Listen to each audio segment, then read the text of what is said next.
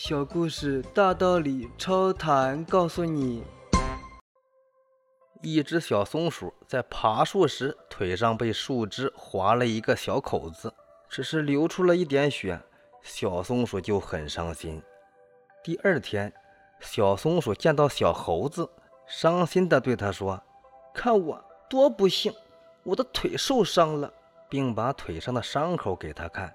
小猴子对小松鼠投来同情的目光。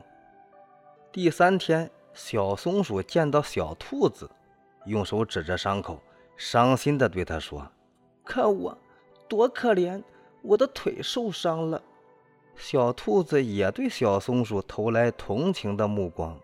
第四天，小松鼠遇见小花狗，掰着伤口，伤心地对他说：“我太不幸了，我的腿……”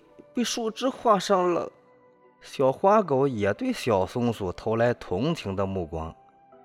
第五天、第六天，小松鼠的伤口越来越深，流的血越来越多，越来越难以愈合。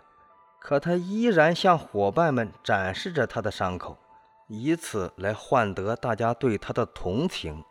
但是没过多久，小松鼠。死了。